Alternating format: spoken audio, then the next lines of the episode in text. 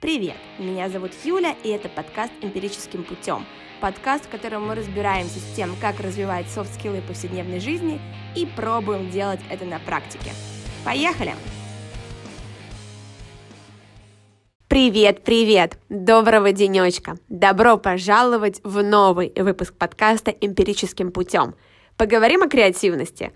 Да, сегодня я хочу поговорить об этом важном софт-скилле – для меня эта тема была и остается актуальной. Во-первых, на протяжении многих лет моя работа была связана с придумыванием различных игр для детей в лагере, на уроках, а я преподавала английский, и в детских центрах – я постоянно была в поисках новых идей, ибо нужно было придумывать абсолютно разные форматы, от образовательных мастер-классов до иммерсивных хоррор-квестов. Да-да, про хоррор-квесты это мы в лагере каждую смену проводили хоррор-квест, да, такой мистический, пугающий квест для старшего отряда. Он обычно проводился ближе к концу смены, и разработка такого квеста — это было целое событие, потому что обычно мы с вожатыми пару-тройку ночей только придумывали сюжет, придумывали механику, какие-то фишки, и это было дичайше интересно. Да и сейчас я занимаюсь педагогическим дизайном, то есть продумываю образовательную среду и образовательную траекторию для пользователей в рамках различных онлайн-курсов. По основному месту работы мы занимаемся курсами для педагогов по финансовой грамотности, и сейчас мы начинаем изучать тему функциональной грамотности. Но в рамках своего проекта The Next Step, я ссылочку в описании оставлю, можете посмотреть, если интересно, я занимаюсь своим собственным онлайн-курсом, как раз по креативным методикам создания и проведения онлайн-мероприятий. В рамках этого курса мы будем разбирать как три методологии креативного мышления, дизайн мышления, методология крафт и латеральное мышление можно использовать для придумывания и модификации мероприятий, игр или образовательных интерактивов. На самом деле я очень-очень-очень вдохновлена данным проектом, мне действительно интересно взять всю мою экспертизу, которую я накопила как разработчик программ, как ивент-менеджер, как вожатый, как директор лагеря, и взять все те навыки и знания о креативности, которые у меня есть, и упаковать это все в один курс. Тем более, что обычно все вот эти методологии креативного мышления, да, крафт мышления, дизайн мышления, латеральное мышление используют в рекламе, используют для разработки новых продуктов в каких-нибудь стартапах и компаниях. Но практически нет никакой информации о том, как можно использовать данные методики для придумывания мероприятий, для адаптирования игр, для придумывания новых механик игр. А на самом деле у этих методик огромный потенциал, поэтому сейчас я досконально прорабатываю, ищу интересные примеры, и я думаю, что уже в начале 2021 года данный продукт э, уже появится на платформе, и каждый желающий сможет пройти курс и разработать свое собственное мероприятие либо игру с помощью вот этих методик креативного мышления. Я оставляю ссылочку в описании, Можете посмотреть, почитать, и если будет интересно, то я думаю, что в конце января, начале февраля мы уже запустим продажи на данный курс.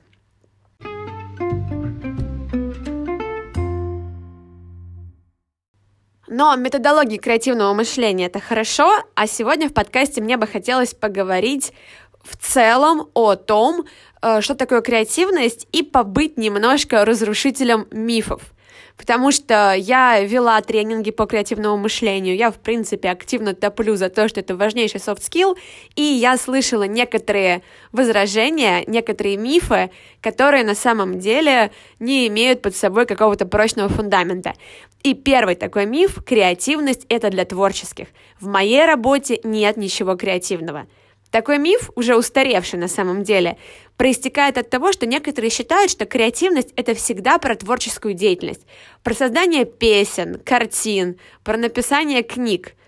По факту же креативное мышление вовсе не равно творческому процессу создания чего-либо. Нет, креативное мышление — это создание необычных и хороших решений исходной проблемы — то есть это определение разбивает процесс креативного мышления на два этапа. Создание необычных решений и выбор достаточно хороших решений, чтобы справиться с проблемой. Мы все на работе решаем задачи. неважно, э, мы креативный менеджер в каком-нибудь рекламном агентстве или мы бухгалтер. У нас у всех есть задачи, которые перед нами стоят.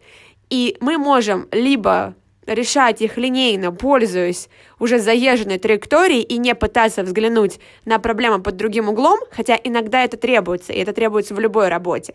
Либо мы можем подходить к этому процессу креативно. И человек, если у него не развита креативность, если он отрицает этот навык, столкнувшись с задачей, решает ее самым очевидным способом.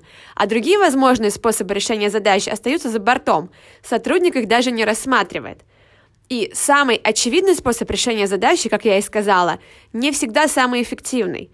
Например, ученые обладают креативностью, они выдвигают новые теории. Врачи могут проявлять креативность при диагностике заболеваний креативные предприниматели, которые создают новые продукты, социальные работники или преподаватели. Они могут быть креативные, когда придумывают новые стратегии взаимодействия с семьями, взаимодействия с детьми. То есть мы все так или иначе иногда э, вынуждены решать какие-то нестандартные решения для задач. И именно это и является креативным процессом. То есть это вовсе не означает, что вы пишете книгу или пишете музыку. Нет, вы решаете задачу нестандартным путем, а значит вы проявляете креативность. Второй миф. Для креативного процесса нужна муза, вдохновение. Ну, на самом деле нет. Я соглашусь с тем, что для креативности нужен ресурс. То есть, если ты уставший, выгоревший или горящий в огню дедлайна, то вряд ли ты разродишься на какую-то мега-инновационную идею. На самом деле, я себя ловлю часто на том, что я очень часто заканчиваю какие-то проекты под дедлайн.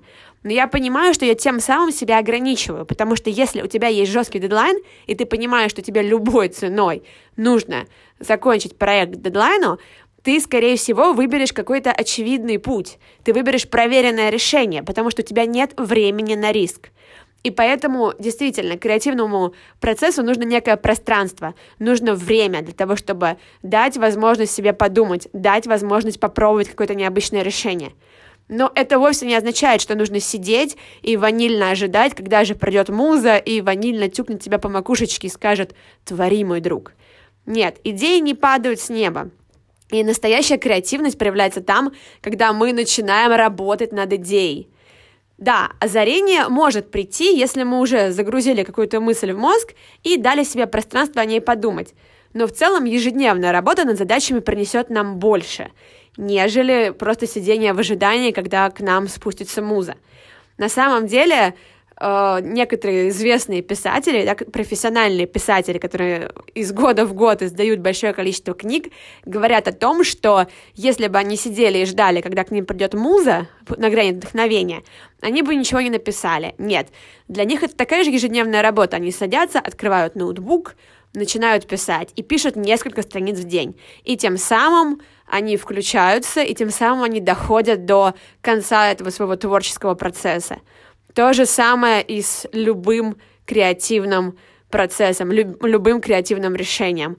Муза нам может помочь, но это вовсе не обязательное условие для креативности.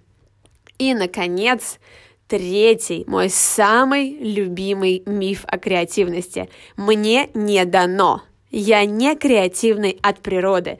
Я не могу придумывать каких-то решений. Мне просто... У меня нет таланта. Креативность — это талант. Ну, на самом деле, хочется тут начать с небольшой истории, которую я подглядела в книге «Рисовый штурм». Это книга, посвященная как раз различным методикам креативности — История звучит следующим образом. Много лет назад в Новой Гвинее ученые обнаружили племя, которое считало, что край света находится за ближайшей рекой. Спустя несколько месяцев один из ученых должен был пуститься в обратный путь, для чего надо было переправиться через реку. Успешно перебравшись на другой берег, он оглянулся и помахал рукой. Но туземцы не ответили его на, на его прощальное приветствие, так как, по их словам, он исчез из их поля зрения – Глубоко укоренившееся представление о мире исказило их восприятие реальности. То есть они считали, что там за рекой ничего нет, и они в упор не видели, что там действительно что-то на самом деле есть, потому что они верили в другое. И не так давно, это тоже продолжение истории, исполнительный директор одного крупного издательства выразил озабоченность отсутствием творческого подхода у сотрудников редакционного и маркетингового отделов. Он нанял группу высокооплачиваемых психологов с целью выяснить, чем же отличается творческая личность от нетворческой. После года кропотливого труда психологи обнаружили, что между двумя группами сотрудников существует одно единственное различие. Творческий человек уверен в том, что он личность творческая, а не творческий убежден, что творчество не для него. Подобно туземцам Новой Гвинеи, люди, уверенные в отсутствии у себя творческих способностей, воспринимают действительность искаженно. Дальше история продолжалась тем, что в данной компании был устроен курс по креативности, но на самом деле там не развивали какие-то именно навыки креативности. Там возвращали людям уверенность в себе. Там на доступных примерах показывали, что на самом деле мы все творческие, мы все способны придумать какие-то оригинальные решения. И люди, которые прошли данный курс, они верили, что их учат креативности, и они смогли поверить в себя и дальше показывать уже действительно очень хорошие результаты в работе. Хотя на самом деле этот курс возвращал им самооценку и уверенность в своих силах, а не прививал им какие-то специальные навыки.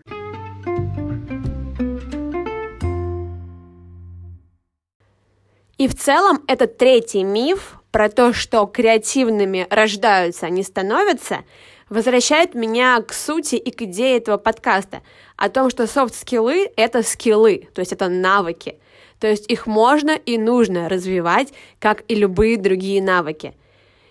И есть огромное количество методик и упражнений, которые можно использовать для того, чтобы развить свою креативность.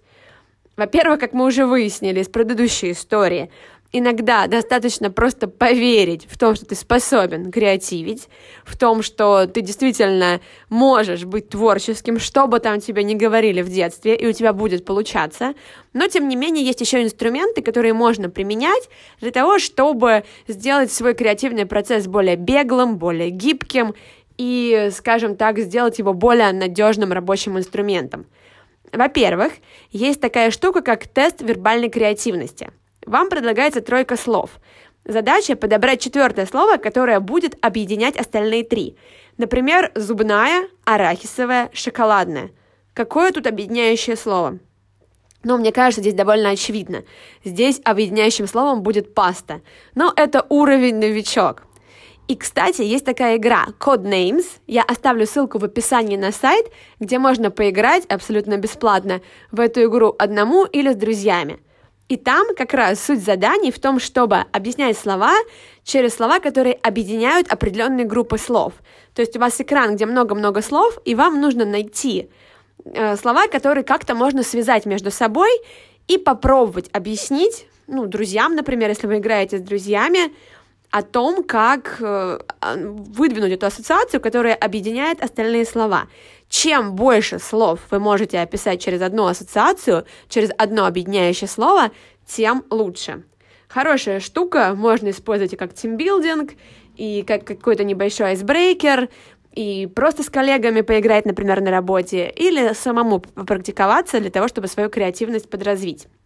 Вторая штука, тоже достаточно известная. Делать стандартные, рутинные вещи по-новому – Подумайте, какие обычные дела вы можете делать по-другому. Например, чистите зубы другой рукой. Это уже некоторая нагрузка на мозг. Выберите новую дорогу до офиса. Иными словами, снимите свою жизнь с автопилота и пересмотрите свои маленькие рутинные ритуалы. Так мы создаем новые нейронные связи. И э, таким образом тоже мы развиваем да, свою креативность, потому что у вас появляются новые впечатления, новые эмоции, новые маршруты, и ваш мозг действительно сходит с рельсов автопилота, потому что иногда дорога до работы — это что-то, что мы можем найти закрытыми глазами, и начинает шевелиться, думать, придумывать что-то. Как-то раз я вела тренинг по креативному мышлению в работе вожатого и в качестве домашки подготовила для всех участников календарь, где на каждый день, да, календарь был на апрель, по-моему, и на каждый день было запланировано какое-то нестандартное дело, которое они должны были совершить. И в целом вы можете подготовить для себя такой же чек-лист, то есть э, собрать список вещей, которые могут преобразовать ваши рутинные действия и повыполнять их. Кстати, если соберетесь делать такой чек-лист, то напишите мне, расскажите, что у вас получилось и какие новые ритуалы вам удалось строить в свою жизнь. Моя почта, на которую можно написать, как обычно, в описании к данному подкасту. И третий инструмент, достаточно веселый, его тоже можно использовать и с детьми, и с друзьями, не знаю, и на каком-нибудь маленьком тимбилдинге с коллегами. Но есть классное упражнение, которое может, например, скрасить вашу поездку на работу. Друдлы. Это интересное изобретение американского автора Роджера Прайса и креативного продюсера Леонардо Стендер. Стерна. Стерна, извините. Которое было предложено аж в 50-х годах уже прошлого века – Название «друдл» происходит как комбинация трех слов «дудл» — каракули, «drawing» — рисунок и «riddle» — загадка. Суть в том, чтобы посмотреть на такой рисунок, который больше похож на каракули, и предложить как можно больше интерпретаций. То есть на самом деле это не каракули. Э, несмотря на то, что рисунок выглядит крайне абстрактно, там есть определенные интерпретации, которые были заложены автором. И наша задача, когда мы развиваем креативное мышление — придумать, найти, обнаружить как можно больше таких интерпретаций. Кстати, в коллекцию к рисункам, если вы любите рисовать, еще есть упражнение, когда вам просто дается, не знаю, листик, где нарисовано 20 кружочков, и из этих 20 кружочков нужно сделать 20 различных рисунков. Такая штука используется, насколько я знаю, в психодиагностике э, с детьми, когда оценивается уровень развития. Но в целом для взрослого это тоже такой хороший инструмент для того, чтобы также скрасить себе дорогу на, работе, на работу и потренировать креативное мышление. И, безусловно, я думаю, что, скорее всего, для вас это тоже может стать таким нестандартным действием, как раз если мы говорим о списке дел нестандартных, которые помогут внести вам разнообразие в вашу традиционную рутину. И напоследок хочется сказать, что на Всемирном экономическом форуме, который проходил в 2016 году, было спрогнозировано, что к 2020 году, то есть к этому году, креативность будет входить в топ-3 ключевых софт-скиллов. Как вы думаете, входит ли креативность сейчас в топ-3 софт-скиллов? Настолько ли важна, важна эта компетенция сейчас? Получилось ли действительно оправдать данный прогноз Всемирного экономического форума?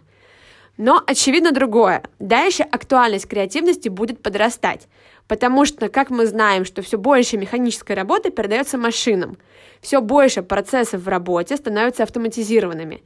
А креативность искусственному интеллекту пока что не свойственна. Получается, что креативность — это наше преимущество перед искусственным интеллектом.